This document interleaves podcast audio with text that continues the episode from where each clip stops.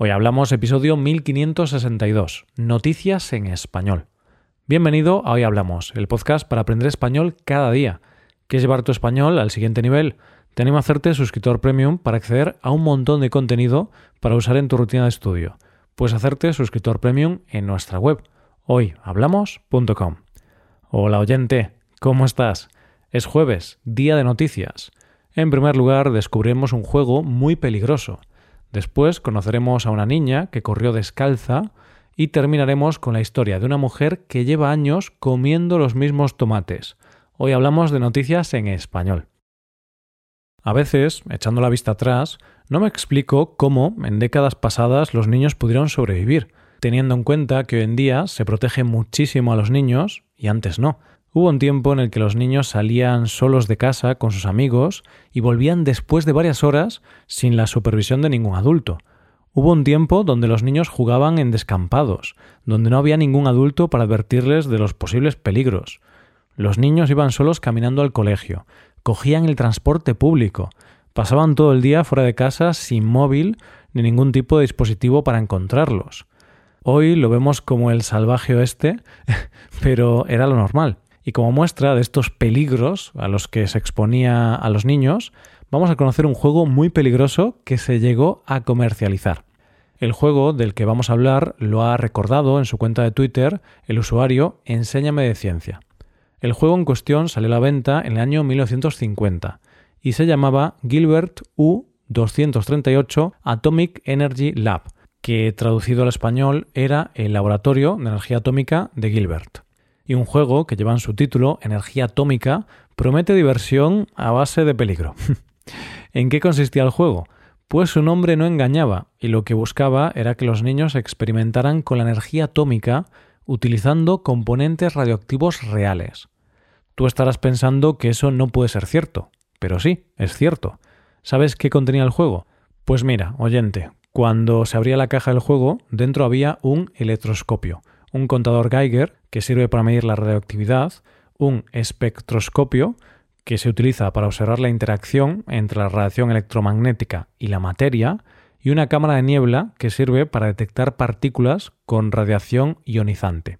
Estos instrumentos no dejaban lugar a dudas de lo que era el juego, pero es que además el juego incluía cuatro muestras de uranio natural y cuatro minerales radioactivos, que eran beta-alfa, beta pura, gamma y polonio. El juego animaba a los más pequeños de las casas a que probasen el juego a conciencia, que no tuvieran miedo. No había razón alguna para no jugar con un juego reactivo, ¿verdad? y es que dentro de la caja había una nota que decía que si alguno de los niños que tenía el juego descubría nuevas fuentes de materiales radioactivos, el gobierno le daría 10.000 dólares. ¿No te parece muy loco? Me imagino un plan del gobierno para mandar a las casas de los niños este juego para que exploraran jugando con uranio. ¿Y era realmente peligroso el juego? En realidad, los niveles de radiación de los elementos que incluía el juego eran bajos, pero el problema y el peligro radicaban en el riesgo de que se rompiesen las cápsulas donde iban.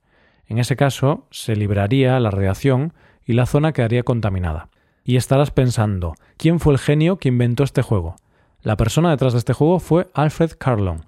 Y sí, te suena el nombre porque hay una película llamada El hombre que salvó la Navidad que trata sobre él. En esta película se cuenta cómo él, en la Primera Guerra Mundial, convenció al Consejo de Defensa Nacional de Estados Unidos para continuar haciendo juguetes y no armas. Lo bueno que tuvo es que solo se vendió durante un año, y además era caro para el momento, 50 dólares de la época. Fíjate, por 50 dólares podías convertir tu casa en el nuevo Chernóbil. ¡Qué maravilla de juego! El sueño de todos los padres. ¿Ves cómo es un milagro que algunos niños hayan sobrevivido? Vamos con la segunda noticia del día. Atención, oyente, voy a hacer una afirmación controvertida. La mayoría de nosotros muchas veces nos quejamos de vicio. Un ejemplo simple. Cuando hacemos o vamos a hacer deporte, siempre podemos encontrar alguna excusa para no hacerlo. Hace mal tiempo, no tengo el equipo adecuado, ya es muy tarde, y luego hacemos deporte y nos quejamos de que las zapatillas nos rozan o que la camiseta no transpira bien. Pues atento a la segunda noticia de hoy porque nos va a enseñar a no quejarnos de vicio. Esta es una historia ocurrida hace unos años, pero merece la pena rememorarla. Nuestra protagonista se llama Ria Bulos, tiene 11 años y es de Filipinas.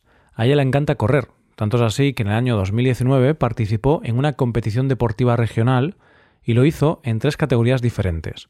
Corrió los 400, 800 y 1500 metros lisos. Y no le fue nada mal, porque ganó las tres pruebas y se llevó en un solo día tres medallas de oro. Esto tiene mucho mérito, pero más mérito va a tener cuando te cuente cómo eran las zapatillas de correr. Básicamente, no llevaba zapatillas.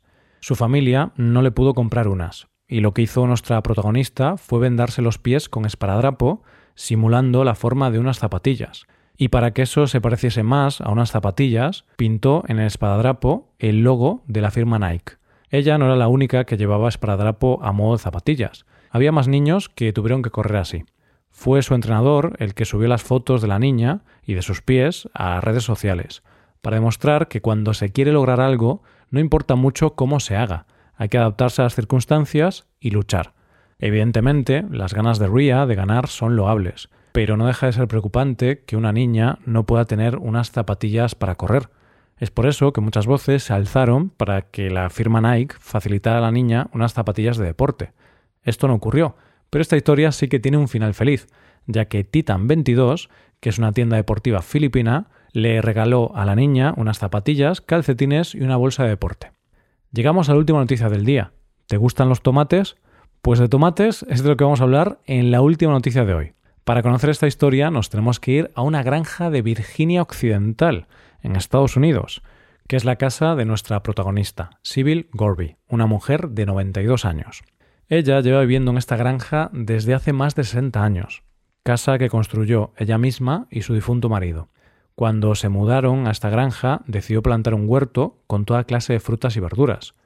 Como dice ella misma, teníamos de todo en el jardín. En esos años, más concretamente en el año 1965, un amigo les regaló unas tomateras, de las que se quedaron completamente enamorados por su sabor. Entonces, nuestra protagonista pensó que le gustaría comer esos tomates toda la vida. Parece imposible, pero ella lo consiguió, de hecho, lleva 58 años comiendo los mismos tomates. ¿Cómo es eso posible? Bueno, porque no son los mismos tomates exactamente, sino que son tomates que provienen de la misma semilla. Y para lograr esto, esta mujer lleva desde el año 1965 cada primavera cumpliendo el mismo ritual para tener los mismos tomates. ¿Cuál es el proceso? En primavera deja secar las semillas en una servilleta de papel, cuando llega el entretiempo las planta y sobre el mes de junio empiezan a florecer.